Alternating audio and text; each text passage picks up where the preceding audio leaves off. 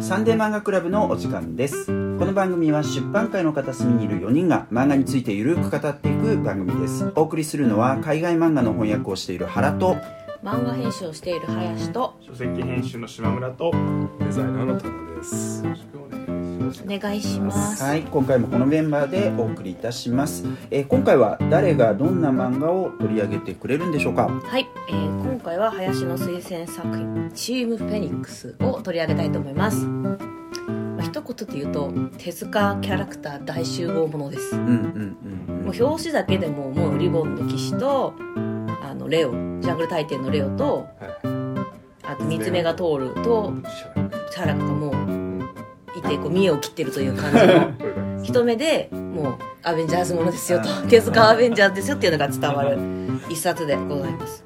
なんかそもそもなんですけど皆さん手手塚作品に対してどれぐらい愛着ありますか？愛着とかって言われると難しいよな。好きなやつとかこれは結構ちゃんと読んでますとか。あーどうなんだろう俺すげえちゃんと読んでるとは言えないけどまあでも、あのいくつかは読んでいて、で古い作品とかはあんまり俺は読んでないんでねあの例えば「鉄腕アトム」とかって、うん仕事の関係で読まなきゃいけなかったことがあったりして、断片的にとか、そういう感じ。でそれに比べると「ブラック・ジャック」とかは1回ぐらいは少なくとも通して読んでるし、えっとそれからあと、まあ、アドルフに次ぐとかね、うんうん。あの辺とか読んでたりとか、うんまあまあ他にもちらほらっていう感じだけど、おお二人はどうですか？僕もなんかやっぱ図書館にあるような系のうん。あの手塚治虫の漫画はあまあ火の鳥とかね。そうん。で三つ目が通るで言えばなんかアニメとかも見てたのでまああのちょいちょいはこう知ってるって感じでですで、うん。まあなんか膨大にあるのそうで確かに。なんでしょう前週で400巻だからね。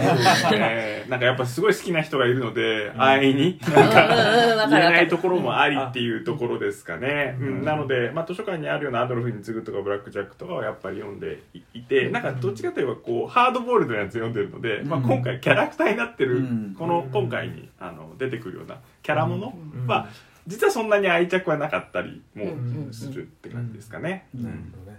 あ僕も近いです。やっぱ手塚直撃世代じゃないから、うんうんその親戚のね家でまあ好きだったおじさんとかうん。たくさんあるのをこう読んだりとか、うんうん。まあどっかのなんつうのかな床屋にあったりとか、そういうのであのまあある程度あとまあ図書館にもあったりとか学校にもあったりとかある程度読んでるけどちょっとそのなんていうんですかねあのーすごい売れてた頃の直撃じゃないからなんかそのザ・クレーターとか微妙にこのホラー路線になったりとか、うんなんかなんですかねこの周辺領域のコミックの方が実はちょっと思い入れがあったりして、うんそのもちろんあのアトムとかはココミックも読んでるしあのアニメ化されるたびにこうなんていうんですかちょいちょいそのエピソードが保管されてたりするけど、うんうんうんなんかものすごいドストライクではないみうん。まあ割と世代的にはそういうことが多いのかなっていうまあ、気がします。だってさ直撃世代っていうか手塚が一番キラキラしてた世代って40年代後半50年代、うん。60年代いくかどうかとかそういうも時う。そう期だろ全然上の世代そうでも不思議なのは、でも手塚治虫のキャラクターをみんな知ってるって感じじゃないですか。ドロロとか知ってるし、まあ、この3人なんか見てもわかりますね。こう分かるし、うん。なんか、まあ、三つ目が通るは知ってるけどお話は実はそんな知りませんって人とかも。読んでない三つ目が通るは読んでない。アニメ化がねあってうん。それ知ってるっていうのは、うん。アブドル・ダブラルオムニス・ノムニスってやつですよね、うんうん。ベレース・ホリマクが。とかなんかこうキャラクターは知ってるけど詳細知らんみたいなキャラクターがいっぱいいてでそこに対して多分手塚プロはうん。いろいろ思うところがあって打った作がこのチームフェニックスだと思うんですよ。IP 的な話。今日は IP 的な話もうんしようかなと思いうん。ます、でまあこのチームフェニックスあらすじをまああの、まあ、今からざっくり話しますと、スペイン人のあの作家さん。あのルイス、えー、とケニー・ルイス。さんですね、がもう手掛けていて手塚作品のキャラクターが多数登場するスペースオペラ。うん。でその内容はじ自然生命体と宇宙生命体の連合と、と意志を持つロボットたちからなるロボット同盟が対立する世界っていう話ですなね。生と、まあ、機械そうですねそうですバイオロジックとでもう冒頭からだいぶロボットが優勢って感じなん。ですよね。そうだねうん。でここでそのアトムいわゆるアトムに出てくるあのロボットとかがいっぱい出てきてしかもウランも登場するんですけど、ね。ウランもなんかヴィランっぽいんですよね。そうだね。パッと見。3, 3時間みたいなよくわかんないあのね立場に立ってる、ああそうかそう。だからすごいしなんかさ大幹部感がすごいですよねウラン。の お腹部。ううんん、なるほどね。ねまああのアトムの妹ちゃんですよねオリジナル。そうです。でいわゆるそのその、えー、とロボットえっ、とロボット同盟に対して、うん。こうリボンの騎士のサファイア姫がちょっとそこから立ち向かうっていうような導入ですね、最初はねそっち側についてたっていうか、その手下だったんだけど、うん。まあどうやら裏切ったらしいみたいな、宇宙海賊になるって。そうで この、えっと作家さんこのルイス・ケニーさん時代の話に次はなるんですけども、うん。まずはその手ずこれが書出というか手塚作品に携わったのが初めてじゃなくて、うん。手塚みっていうこの雑誌なのかそうね。コミックなのか、うん、まあコミックだけど雑誌の手を取ってた、うん。毎月1冊1ヶ月え1年半間ぐらい出てた。2018年が最初だったかな、うん。うんああ結構じゃあやってたんですね。でえっとね一番最後が2010 2020だったかなっでこの手と塚みあ2020年に終わってる。でこの手塚み自体もこういろんな作家さんが参加してトリビュート的に書くみたいな試みのところで面白い、これ手塚のねなんだっけかな？生誕90周年かなんかなんだよね。あそうなんですね。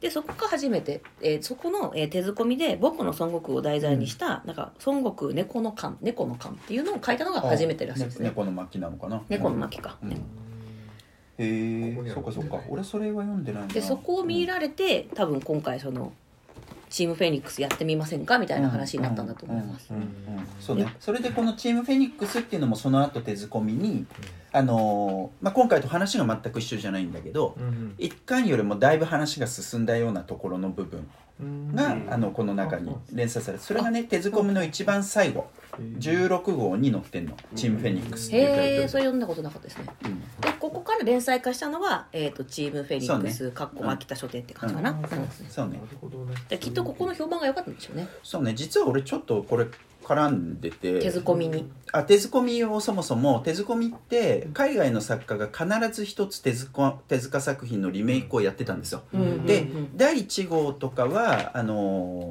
ー誰だったっけ？それあそうそう。ケンニー村さん。日本でもね活躍されてるケンニー村さんのやつ。でブラック・ジャックをネタにしたやつだったんだけど、あのいろんな人がそれも俺やったと思うし、うん。俺だよな確かな、いやそうそうです。俺だいぶ前だから忘れてんだけど。原正人さんという名前の人ならば目の前に座ってる人。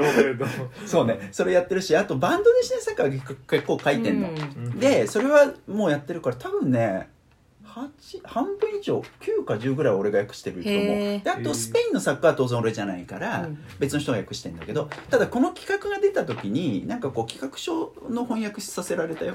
あああそんなとこからあそうか、それを聞きたいけどそれは結構言っちゃダメなやつですよね 多あんま分言わない。でもそう言わない方がいいと思います。あであとはその原原さんつながりで言うと、うん。その雑誌のユーロ漫画うんうん。の第一巻の表紙を作品を書いてたのがこのルイスさんなんですよね。そうですね、うん。テーレマコスっていうでで。ギリシャ神話。そうそう。の。あのすごいよ。オデュッセイアっていうさもうあの古代ギリシャのホメロスの女子誌があるんだけど、おオデュッセイアのバンドでシネ版だからね。すごいですよだいぶ噛みね砕いたこれでもね読んだ時はちょっと衝撃を受けた。あこんな風にやれるんだと思ってうん。すごいポップななんかスーパーヒーローものとちょっと被るような雰囲気のね。そんな感じですね。元気のいい感じ。なんかそのそのなんだっけ？えっ、とユーロ漫画で書いた「テーレマコスも」うん。まさにバンドデシネ感のある絵,、うん。絵の配置小回りって言ったらいいんですかね？そうね。華々しくこう面で見せる感じリッチあな。あそうね。デザイン性は高い絵で、うん。そうね。ただまあやっぱ漫画っぽさアニメっぽさもあるよね。日本のうん漫画アニメっぽさもね、うんだから新しい世代のバンドですねっていう感じがすごいするね、だから多分こうイケてる作家さんなんですよね。今イケてる作家だと思う。し、でちゃんとなんて言ったらいいんだバンドデシネってさイケてる、日本におけるイケてる作家ってすげえアーティストっぽい人たちだったりするの。例えばメビウスとかさうん。スクイテンとかエンキビラルとか。うん。でエンキビラルは売れるけどじゃあ他がすげえ売れるかってそんなこともないんだよ。うん。もうレジェンド級の作家たちやけどね。でうん。日本でアートっぽいバンドデシネって向こうでそんな売れてない全然売れないとは言わないけどうん。それに比べるとこのテーレマコスの作家はちゃんとすっごい売れてる。あ現地でも売れてるってことですね、あのい本当にイケてる作家の一人だとだからその日本人的にもちょっとこうちゃんと食べれるというか消化できる絵柄で、かつ現地でもめちゃくちゃ売れてるってことなんですそうねそうそうそうそうそう。でも今っぽいですよね。そのなんかちょいアニメっぽさも入ってて、枠組みはめちゃくちゃバンドですね。しっかりしてるみたいな、うんうんだから、でそうほらなんかこ今回のプロジェクトもそうだし、絵柄の問題でもすごいやっぱ国際的な作家だよなっていう気がすごいする、でね何が言いたかったかっていうと、うん。そのテイレマックスのえー、とコミカライズとかこっちじゃテイレマックスの原作ですね、もう作画かあのネーム書いてたら別の方だとは思うんですけど、もうとにかくがっちりバンドで死ね小回りうん。なったのが、でもちゃんとこの「チームフェニックス」だと漫画になっなんか日本式の漫画になっとるっていなう、このなんかルイスさんのなんていうか変幻自在感本当すごいなと思いました。なのでなんかもしこの「フィディム・フェニックス」気になった人はユーロ漫画もぜひ買ってみてテーレマックス読んでほしい。そうね、うもう俺さそのテーレマコスの苦労話は本当いつかどっかでしたいん だえでかか簡単にきっと簡単に言うとどうだったんですか？ねあのね、うん。えっと、バンドデシネって結構大判で出るんですよもともと単行本が、うん。A4 版ぐらいの大きさでで結構コマが密に入ってるんです、うんテレマコスは。でしかもねネームというか文字がめっちゃ多いのよ。んでユーロ漫画今の電子版ってねあのなんだったらスマホでも読まれることまで想定しているからいやーそこが画期的だと思いますうんユーロ漫画は本当に、文字をやっぱりあの級数は大きめにしなきゃいけない。そうすると当然日本語になるときに半角から全角に変わりますからアルファベットでその分で、まあ、さらに減らさなきゃいけないところをさらにギュッと減らさなきゃいけない。で俺がねすっげえ頑張ってんだけど そんなの対象させないと分かんないけどさ。あ そうか原文の長さを見ないと この苦労は伝わらんってやつですね。一回訳してんのがこんなになんの？みたいな。うん。自分でもびっくりみたいビックリプトンレベル。本当だよというねぜひそっちも見てほしいというね、まあ、見話てほしいですね。ですねあのいい面白いと思いますよ、うん興味深いと思います。いや本当、はいでそれで私はチームフェニックス見た時になんかもうピンときたんですよね、うん。まず。あこれはもう手塚 IP をまずもう一回みんなにちゃんと知ってほしい入り口のための作品なんだなと思って。なるほどなるほど。手塚プロはこれまでやったんですよ。手塚みとか。うん。そう例えばブラック・ジャックのあの研修医の時を書いてヤング・ブラックジャックとか。いろいろやってるよね。いろいろやってるんですよ。いろいろ努力してるいけど。やすごいと思います。そうただなんかこうやっぱり本家と比べられてしまってなんかこういまいちこうすっごく跳ねないみたいなことなるがほどなるほど。こうやりたいことはわかるけどねってこうみんなちょっと半笑いになってたやろって今正直に言ってしまうと。なんかまあこれは面白いけどでもまあどう考えてもオリジナルの方が面白いよねみたいな。あ 神様パワーが強すぎて。そうそう。でもこれはまあね。このチームフェニックスはなんかそれから一歩進んでるというかを感じたんですよね。うん。なるほどね、まあ、日本国内でどう評価されるかってやっぱ難しいなと俺は正直思うんだよ、うん。思うけどでも国際レベルでどうなのかっていうのはちょっと気になるよね、うん。あの絵柄的にはやっぱりフランスの人たちだとこっちの絵柄の方がうん。入りやすいかもしれないじゃない、その中であの手塚も相当訳されていてうん。知名度も高いからさあのそういう日本の漫画のすごい人なんでしょ、うん。みたいなのがあるから、そこは面白いと思う。でさらにちょっと言っとくと、うん。これねすごいすげえ画期的なのこの本って、うん。で何が画期的かっていうとそのケニー・ルイスっていうスペインで、えーっとスペイン人の作家がバンドデシネで今活躍してる。フランス、うベルギーですげえ活躍してる。で彼が活躍してるところってスピルーっていう雑誌なんですよ。あう。んそう。でねあの言っちゃってよかった？今ここで。言ってください言ってください。でえっと日本では全然知られてないですけどスピルって、そしてバンドデシネって80年代末ぐらいにほぼほぼ雑誌がなくなってて今も雑誌ってあんまりない、うん。その中で、えっと、未だに週刊で出続けている老舗の雑誌でうん1938年生まれの雑誌なの。すげえ古いんだよ、うん。その雑誌で、えっと、もうバンドデシネの代名詞的なあの雑誌なわけだけどそこで手塚作品を元にしたものをスペイン人が連載あ連載してるっていうかさやってるわけよ、うんでちょっと連載の仕方っていうのは特殊で本誌に連載ではなくてこの後単行本が出てくるんだけどえっとね、ま、何号何号とか俺詳しく分かんないけど数回に分けて、えっと、おまけの冊子がつく形でその冊子で連載してるの。うん。でしかもねそれカオールカラーになってんだよ。ええだから今これ白黒だけど、うん。あの表紙のようなカラーリングで全部やってるっていう。えやっぱそこはやっぱバンドで死ぬ向けにやっぱカラーリングはカラー化は必要でしょっていう判断だったんですね、そう白黒でもいけると思うけど、うん。でもそこはだからオールカラーでチャレンジしようチャレンジが入ってんじゃない、うんうんあカーラー版も見てみたいですね。カラー版見てみたいですね。うん、ツイッターとかでね上げてる人がいて見たけどへえみたいな。すごーみたいな。すごい手間かか完全版とかもしかしたら将来的には出るのかもしれないですね。あそっか。そっか日本でもね。そうそうそうそう。なんかそういう出版物もちょいちょい出始めてんじゃん。うん。例えば、あのルーブル美術館のバンドデシネのやつがあってさ、うん。それ例えば松本太陽さんとか、あと谷口二郎さんもそうだよね、えっと、日本で作ったやつっっていうのはあの白黒で作るんだけど、うん。でもフランスとかではカラーで出てて、うん。そっちも豪華版っていう形で出すみたいなのを日本でも結構やってるから、ん。まあまあそういう雰囲気もあるかもねもしかしたらでなんか結構今更なんですけどうん。皆さん読んでみてどうでしょう そそていう そしてそういうすごい海外でも連載してて、IP としてもちょっとこの後後で話そうと思うんですけど、うん。これすると多分ねこの作品を置いてきぼりで話しちゃうから枠組みの話を今更なんですけどよ読んでみた感想どどうですか？いやなんかそんなピンとこなかった、ズバーンズバーン。なるほどね。うん、なんかすうん。そういうなんか側の面白さうん。がの話聞いてあへえってうん。なんかもうちょっとそこを解像度高くするとなんか見たことある設定だなみたいな感じだったってことですか？なんかベタだなみたいな。うーん。なんかそういうことでもない。まあだからまあそうそういうことかもしれない。だからそのその話のユニークさはなかったっていう感じかかもしれないですね、まあでが側は重要よこの本企画重要。まあ、あとなんかこうお話の行動としては見たことある感じの話だからそこでなんか見たことあるやつじゃんって思うのはうん。人もいるだろうなと思ってうんるんですよね、だからそのおつまんないの解像度を もうちょっと詳しく言っていただあいやだから、えっと、その側っていうのまあもちろんそうそうだと思うんですけどなんかうん。手塚治虫のキャラクターを使うもうちょっとこうそういうネタも入ってるのかと思いました。うん。え。つまりそのキャラクターの形、形状みたいなは話は多分この中に入入っていると思うんですよ、うん。キャラクターそれぞれに。うん。だけどそのなんつうのかな。そのそれぞれが持っているアナザーストーリーの中にその手塚治虫の作品の話と関連してるのかなと思ってました。あうん。ー日本人がやるんだったら絶対そういうふうにしそうだよね、うん。ネタみたいなのを使いながらとかね。そう。あそれこそほらひょうたん継ぎが出てくるからさ。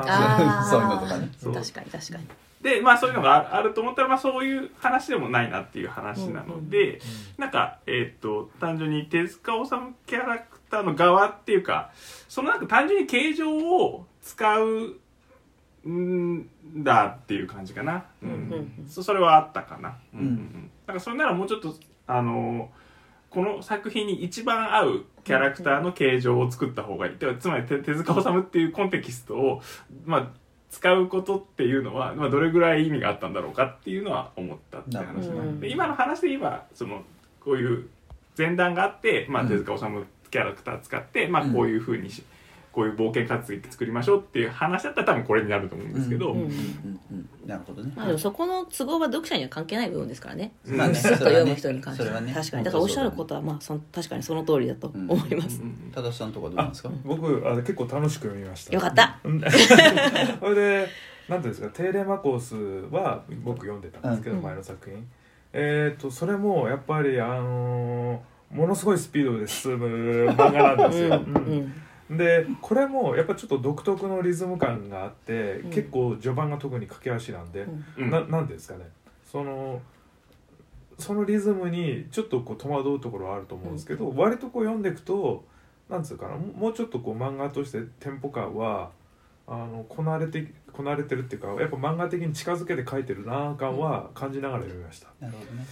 あとなんでさっき言ってたそのキャラクターのコンテクストなんですけど、僕も最初もっとなんかこうキャラクターのなんですか設定とかをももっと持ってくるのかなと。なまあスターシステムとかよく言われますけどうん手塚さんその、まあ、マリンエクスプレスとか古いアニメがありますけど24時間テレビの。とかあとあの昔セガが出してたあの手塚キャラ大集合の「アトムハートの秘密」っていうすごい傑作ゲームがあって。これはもうすごい面白いんですけどあでもしゲームボーイアドバンスは古いんで ちょっとあれなんですけどアドバンスか。アドバンスなん復ですけど活求むってね。ぜひちょっと中古で見かけたらやうんそういう感じでなんか設定ごとある程度キャラクターを持ってきてドリームマッチ的な部分でちょっと変えてみたいな立場なのかなと思ったらものすごい大胆に変えててああこういう感じかっていうのは思ったんですけどちょっとそのアメコミ的に見るとまあ分かりやすいっていうかさっき「アベンジャーズ」っていう話をされてましたけど、うん。うーんとそのちょっとマリンエクスプレスとかそういうオールスター興行っていうやつよりも何ですかねうーんとアニメで言うとそう今川版ジャイアントロボみたいな、はいはいはいはい。めっちゃわかる。俺には俺にはよくわかんないけど。めっちゃわかる。なんか諸葛孔明悪の大幹部だったり確かにジャイアントロボ感ある。じゃあ若干ジャイアンントロボか、あそっちかとか思って読み始めたら割と飲み込みやすいというか、ね設定ごとガラッとすごい変えちゃって、うん。そのでもキャラクターのうまみみたいな、うん。サファイア王子が実はその女性であって、うん。王位継承のためにみたいな部分とかそのドロロの百鬼丸がうん。ある種その細全身サイボーグだったりうん。みたいなのは生かしてたりとか、うん。まあ写楽がすごい解説君になってたりみたいな部分はちょっと面白いんですけど、うんとかあったりとか。まあそういうアナザーストーリーっていうか、別次元の世界の話ってグンって書いてるっていう感じで読むとまあ飲み込めるかなって感じで、なおかつ最初に「アベンジャーズ」っておっしゃいましたけど、うん。まあこれちょっとアメコミが分かんないと分かりづらいですけど例え僕が近いなと思ったのは「エイジ・オブ・アポカリプス」っていううん。X メンの物語がちょっと似てやっぱりその僕もアトム読んでますけど、まあ、アトムはそのロボットまあロボットが奴隷階層なわけですけどでもまあ人間との共存みたいなのをなんとかこうアトムが訴えるみたいな話ところはあるじゃないですか。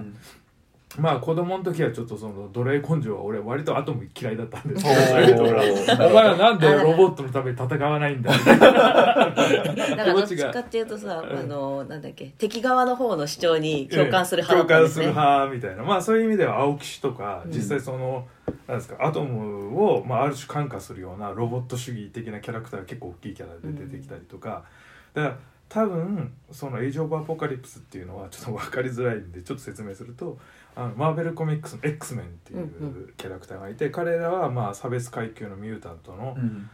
えーとあの人今までの人類とのあのホモサピエンス。サピエンスとホモスペリオールの共存を訴える、うん。えーっていうのが一応使命で、うん。でエグゼビア教授っていう人がその指導者なんですようね。ん。でそれに対してまあ回帰波動マグニートって言っていうのがいてそれをぶつかるんですけど、うんでもまあうんエグゼビア教授が若きミュータントたちをし指導することによってその共存のなんだ理想をこう実現しようとするのが X メンの仕事なわけなんですけど、この世界ではアトム出てこないんですよ。うん妹ちゃんのウランは出てくるんですけど、うんでその代わりにあのアトラスあとですっていうのが出てくるんねですよね。だからアトラスっていうのはまあそのこれ初出がどこなのかちょっとよくわかんわかんないですけどそのアニメとかにも何回も出てる頭がボコボコした感じのロボットなんですけど、まあ、人類に反旗を翻した最初のロボットっていうことで、うだからそういう意味でその「エイジ・オブ・アポカリプス」はエグゼビア教授が死んでしまったことによってそのロボットなんですかそのミュータントお主義みたいな、うん。をその押し出すアポカリプスに対する対抗勢力が生まれなかったってことで歴史が変わってしまった世界、うん。ミュータント絶対のあの見る世界線っていう話なんですよ。なるほど。うんだだからもしかすると何かしらの形でアトムがいなくなってそのアトラスの方がその、うんうん。なるほど。なんで世界線を作ってしまった世界みたいな感じで読むと結構わかりやすい。うんうん確かに。あでも匂わせはないですよねなんかねアトム。僕もなんかあれはアトあムまあでもそうそう。でもねこっちのさっき言ったじゃない、はい。この手ずこみの方って、うん。アトム描かれるのよ。ああ、そうですだからまあこの先はそういうことはうん。あり得るそういう作りになる、えー。でもそれがやっぱこのさお話引っ張る大きい謎でもあるんですよ、うん。アトムどこなの？アトムどこなの、うん。だからウランちゃんいるけど出てこないじゃん、うんみたいなことはやっぱり考えるから、うん。うん。うん、だからそういう意味ではつうかアトラスがこんなでかいんだみたいな扱いがうん思ったりして、うんだからそういう意味ではまああの地上最大のロボットっていう7台のうん。強いロボットが出てくるんですけど、プルートとかなんかうんうんうん。別に漫画になったんですよ。浦沢さんそうそうまあそう俺俺読んでないですけどとかまああのそういうロボットが全部出てきてこれが悪の大幹部みたいになってゲジヒとか出てここでなんか一応メジャーなちゃんとブルートと青木氏をちゃんと出してくる感じもやっぱサービス精神が。抑えてる。そうそう。僕の孫悟空とかもね最初あの本当だ。生命連合とかにいたりとか。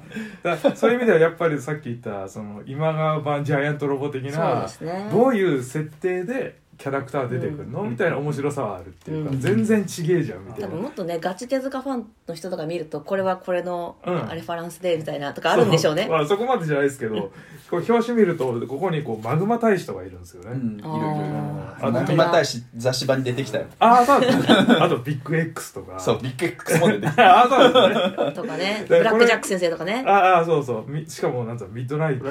先最後の方にね。そうそうそう。満を持してって感じですよね。そうそうでもそれ個人的にはうん。あごめんごめん。あそうですあこれどうでもいい萌えポイントなんですけどやっぱ ミッドナイトと出てくるっていうのは個人的には結構激アツなんですよ。あミねッドナイト女性版としてみたいな。いやなんかミッドナイト、なんか好きなんですよね個人的に。あの作品なんか面白すぎないところも含め好きなんですよあそうね そうでなんかミッドナイトでブラックジャックっぽいなと思って読んでたらうん。本編にも本当に出てくるっていう、出てくるね。あーそうね。まあそうですね。うん。だからそういうなんだ解釈違い的な面白さを楽しむのが多分この漫画のあのなんつうの正しい楽しみ方なんだろうな。うん。みたいな。今のなんていうところの魔法使いサリーガーみたいなこんなところでみたいな。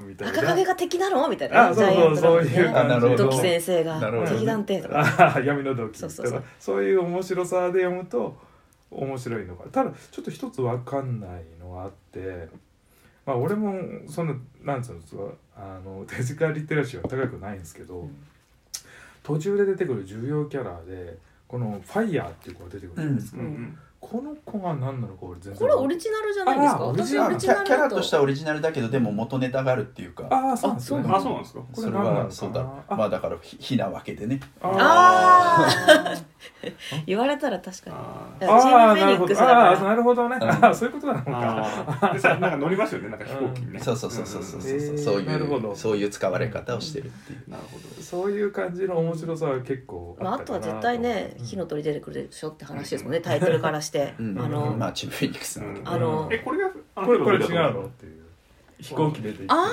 あなんか科学忍法火の鳥的なガッチャマンだそれ的なことなのかなと思ったんですけど。いやでもこういうなんかみんなで見てあうん。これそういうことかみたいなのちょっと面白いなって今思いましたね。なるほどね。あそれがフェニックスってことみたいな、うん。うん。だから違う世界線でどうこうなんつうのかアレンジするのかなっていうのを楽しむ感じが面白いのかなっていう気がします。やっぱりここの飛躍みたいなところが日本の作家だとやっぱ恐れ多くてちょっとできないっていう引力から解き放たれてるのがすごくいいなと。うう伸び伸びそうそうそうそうやっぱさ作者、まあ、スペイン人だけど、うん。アメコミのリテラシー高いっていうか好きだと思うんだよね、ああその感じはすごいしますようんじゃあやっぱそういうのも自然に入ってきてるし、うん。それがやっぱさ日本の漫画読みとしては、うん基本的にはないわけじゃんそこのところって、うん。だからやっぱそこがすげえ違和感になったりするのかなと俺は思う。ある種のちょっと不親切さみたいなところこれさすげえ不親切だと思うんだよやっぱ漫画として。漫っていうのは、ね。うん場面がどんどん変わっていくんだけどどこなのか説明してるの、確かに。全然。これね説明するだけで全然可読性は変わるんで確かにね。すればいいのにって俺本当思うんだよね。でもこれもしかしたらカラーを想定してるからなんああそうそうそうそこで語れるとかね。そうそうそうアメコミってあるじゃないですかあるあるもう明らかにもうピンクのかかった背景からうん。水色のところ行くと、あここ変わったんだなってこう目で分かるところの癖がやっぱあるのかも。それがそうかもしれない、うん。だから面白いね。あの海外の漫画って結構さ日本の漫画があの言葉にしないことまでわざわざ言葉にする傾向はアメコミにもバンドでしにもすげえあるわけ、うん。言葉依存なんだよ結構、ところが場面転換とかまさに言葉に依存すりゃいいところで言葉に依存してないんで ああなるほどね。ちょっと一コマねそう例えばそうよくあるあ画面が映った瞬間。ないですねそういうのね。そうロンそう。そうグのねロングショットとかさであとキャラが見栄を切ってるみたいなの作ったらそのキャラもすげえわかるんだけどそれを入れねえんだよ、なんかねあんまりこ確かに。うレオとかもしれっと登場してそうそうそうそう。そのまま見栄を切ってくれないまま仲間になってでるみたいな名前入れりゃいいじゃんね。レオで 何々製のレオとか言って入れたらこの作家の癖なのかもしれないですけど全般的にこの生き生きとした画面構成に走って、うそこがちょっとなんていうんですか手抜かりがある。手抜かりって言っちゃうと作家性なのかもしれないですけど、うんうんうん。そういうところはなんていうんですか前のテーレマコスもにも感じるっていうかあほんとそう。すごい勢いがあっほんとそう。て画面は生き生きしてんだけどもうちょいそこ足したらみたいな気持ちにちょっとなるみたいな。テテレマコスってあのまさに同じようにキャラがすんげえいっぱい出てくるんだけど説明がされないの。だからそれは日本版で俺翻訳でわざわざ入れてんだから。あの名前一個一個入れてくれてるのはいちいち入れてんのここちらだから。これはゼフィロスですみたいな。そうそうそうそうそう。そう大変だ。確かにその読みにくさがある翻訳じゃなくて作ってんじゃないですか、でもね逆に言うとその読みにくさはやっぱ面白い点だよ、うん。まあそれはわかる、うん。あしとこれ身身も蓋もないこと言っていいですか？どうぞ。あ手塚治虫のキャラクターってうんだからそこまで魅力な なんですか。なんてことを。つまりつまり僕がジェンガの一番下の言い始めた。言いたいのはなんつうの作品を離れてうん。それだけ抜く抜くっていうのがなんかあんまりあでもね今めちゃくちゃいい振りで、うん。なんかもうあとなるべく短く話しますけど、はい。IP の話をちょっとしたくて、うんあのまずそれを参考にしたいのがその石井二郎さんっていうそのライターというかシナリオとか書うん。くゲームとかのうん。方が新書で出した IP の作り方と広げ方っていう本があるんですよ。うんでこの方が、まあ、すっごい端的に短く言うとなんですけど、うん。IP には3つあると種類が。うん。で1つは、えー、とストーリー IP、うん。でキャラクターよりも物語の価値が高いやつ。で例えば「ターミネーター」とか「あー。宇宙戦艦ヤマト」とか「エイリアン」とか。なるほど。で2番目が、えー、とキャラクター IP これはキャラクターがいれば物語に何でもいいやつ、うん。アンパンマンとああかなるほどねドラえもんとか、うんうんうんもうコナンとかもそうだ。とかドラゴンボールもそうって言ってて、へえ。で3番目の世界観 IP っていうのが、えー、ともうキャラとストーリーを外しても成立するやつ。例えばガンダム。だからガンダムってオリジンとガンダムシードとかだからオルフェンズとか、もはやこれガンダムなのみたいなやつでもちゃんと成立するっていうのが意味でガンダムとかあとうん仮面ライダーとかうんうん。のが世界観 IP であると言っててこの3つストーリー IP キャラクター IP 世界観 IP、うん。でこれは一番成功するのが世界観 IP でへー。2番目に成功するのはキャラクター IP でへー。一番のあ違うストーリー IP が一番その短短く IP として短くなってしまうと。ほどなるほど。なぜならそのストーリー IP さっきの言った「ターミネーター」とか「エイリアン」とかはやってもなんかリメイクにしかなんないと。うん。オリジナルの。で発展性がやっぱないからこれ IP としては長続きしない。なるほどね。で実際にやっぱハリウッドとかでもさっき言った作品とかってこう何回かリメイクするけど、こうひ話が広がらないとか、うんやっぱりあれなしとか言って、うんまた新しい新作作るけどやっぱり「ターミネーター2」のリメイクにしかならないとか、うまくいってないっていうふうに指摘されていてでその2番キャラクター IP が次に長生きするやつでそのせそのキャラクター IP をどう世界観 IP に組み替えていくかっていうのが重要だって話をしてるんですよね。でこれはそのストーリー IP が世界観 IP になることはなくてなんかまずキャラありきだと。うん。なぜかっていうとそのキャラクターの共感してその上でその世界観を好きになるから、うん。物語の、うん。でこれはなんかアイドルでいうと単語詞から箱押しになる瞬間みたいな。なるほど。要はなんかもはやこのレーベルが好きみたい な言い始めるみたいな。モームスというかこのモームスの事務職の思想が好きみたいになってくモーニンのがそうそうそう。でこの世界観 IP になるためにはやっぱオリジナルの作者とかを離れてでも成立する。だから一旦原作者のいやキャラクターって絶対原作者の思想とか、うん。そのなんテーマ性とかを絶対はらんでるけどそれを一旦殺して新しいの作んないといけないっていうふうに言っていてやっぱ成功してるやつは全部そうだと「うん。スター・ウォーズ」とかも一旦ルーカスから離れて、まあ、うんディズニーになるとか、まあマーベルとかもきっとそう。ねそうだよね。でだからあとは、まあ、まあガンダム仮面ライダーそうですよね。石森章太郎さんがいなくなってもまああとこれももはや仮面ライダーなのみたいなやつでも、もう もはやみんなそれで楽しんでるみたいな、そうね。でそ手塚プロはでやっぱそれを目指したいんだなと思ったんですよねこの世界観 IP 要はもう手塚治虫っていうくびきをなくしてでもじゃあ例えばササファイア姫とか、うん。アトムとかレオとかがちゃんとこう生きてみんなにこう楽しんでもらえるうん。IP にしたいっていうなんかそこに結構なんか偉いっていうかグッときたんですねうん。私は。なるほどね。なるほどね。うんまあなんか逆にほらあのこれは日本の IP が世界に行って世界であの作品化されたケースだけど最近またねほらジョーカーとかさうん。あのそうそうそう。スーパーマンとかあとディズニーの温泉のやつとかさ。そんなのあるんですか？あそうそうなんだっけ。あのドナルド温泉物語だっけ。ああの三重視とかでそうそうそう。えすごいねそれあるんだよ今。へー。でもそれもやっぱそうなんですよね。ウォルトの手を離れてるかあそうら、だね。やっぱそういう展開いろいろできるんですよね。うんやっぱその意味で言うとどうだから僕の感じたことはどういうことになるんで多しょうか？分あれですよ。物語 IP にしか興味がないんですよ。あ興あ味がないむしろだから島村君が悪いって話だよね。なんか断罪されてしまった。突でも然でもどう思います？手塚治虫の話って。キャラまあそういう商売がしたいっていうのは分かるんですけど。それはね当然ねそう。プロダクションなんでね。ほらで例えばそのキャラクターん IP その要はあのそのキャラクターだけでこう売るっていう時に、まああまたこうディズニーの中で、うん。そのとかマーベルとかいうふうなことの展開のしやすさと、その手塚治虫ってのキャラクターって並ぶかっていうと並ばない気がするんですそれよね。でも時代によっても変わるかなって気しでもがするそれはもうでもそれはそんなことないと思っていてだってアイアンマンってこんなに人気なのって初め誰も思ってなかったと思うんだよ 思うんですよね。それもそうかもな。そう。なるほどね。とかそう今だとなんかえそれアメコミ好きでも誰？みたいな。めちゃめちゃマイナーすぎるでしょみたいなやつもやっぱり成功してるのをわ見ちゃうと。かんないのがその手塚治虫っていう存在が日本の中で超でかいと思うんですよ。そうね。そのキャラクターより結構作家の名前がもう出てて。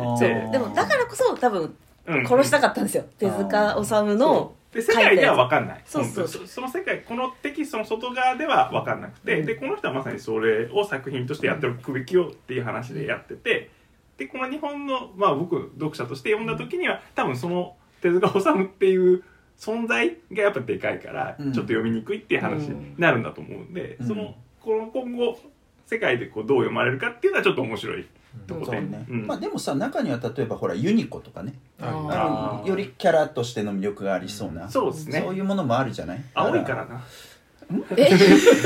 肌色のやつはなんか弱い気がするな。なんか青いとやっぱいける気がしますああなね。るほどね、はい。まあでももともとキャラクタータイアップのねとかアニメタイアップで作られたキャラってたくさんあったりするわけじゃないですか、うん手塚さん、うんだそういう要素があった人ではあったと思うんですけどやっぱりその後のねちょっとうん。亡くなった後の神格化とかもあうんってっていう多分それのがあるとはある。かな。うん。実際そのアメコミの話例えて出ましたけどそのアベンジャーズとかマーベルキャラとかたくさんね今人気あるけどその最初に書いたスタンリーの時のまあまあ中心に書いてますけど、うんうんうん。ストーリーって実際その実際読んだことあるかなっていうとそうでもなかったりうんするわけじゃないですか、うんでも今人気あるっていうことだから、まあそれはそれで両立するのかなって、うん逆に言えばそれで興味持ったらオリジナルどうなのかなって今から読み返すこともできるみたいな、うん。そうしたいんじゃないですか。そうですね、まあそれはそうなんでしょうね。やっぱ版元というかそのクリエイターとしてすごい正しい姿勢だと思うんですよね。本当にどんな優れた作品でもリメイクとか再生産されないと本当死ぬから。それは本当にそうじゃないうん。どんなにいい作品でもうん絶対それはなっちゃう。でそれをしないためにやっぱこういう努力が必要なんですよ、で手塚プロは失敗もしたけどやっぱ常に何かやってるのが偉いなって思うんですよ。うん。本当にうん日本を代表するそういうプロダクションうん。いや中にはガチファンはね眉を潜めるものもあったと思うんですよ。はそれはあるだろうでもやってることがやっぱ大正義なんだよなってわしは思っちゃうわけ。思っちゃうわけ。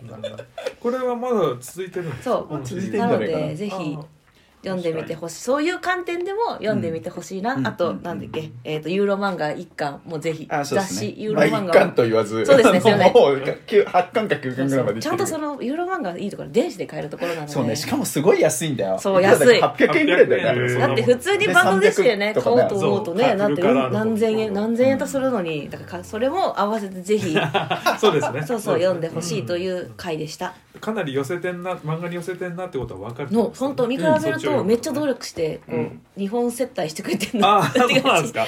大変だな。そうそう。ええなるほど。カラー版も合わせてみたいね見たい。手突っ込みに書いてちょっと先の話ですよねこれね。そうそうそうだいぶ後の方の話でね。こんなことやりたいんだうんみたいな、なんか面白くなりそうな感じしましたね。そう なるほどね。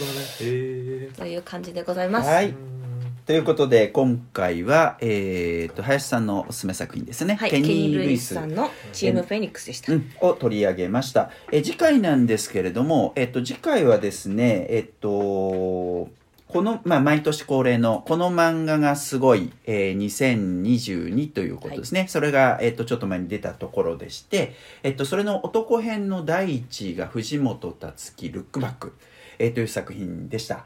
で、えっと、この作品を原のおすすめ作品ということで紹介したいと思います。はい、えーということで今回のサンデー漫画クラブはこれでおしまいです。以上、原と。林と。島村とただでお送りしました。また次回お会いいたしましょう。じゃあねー。またねー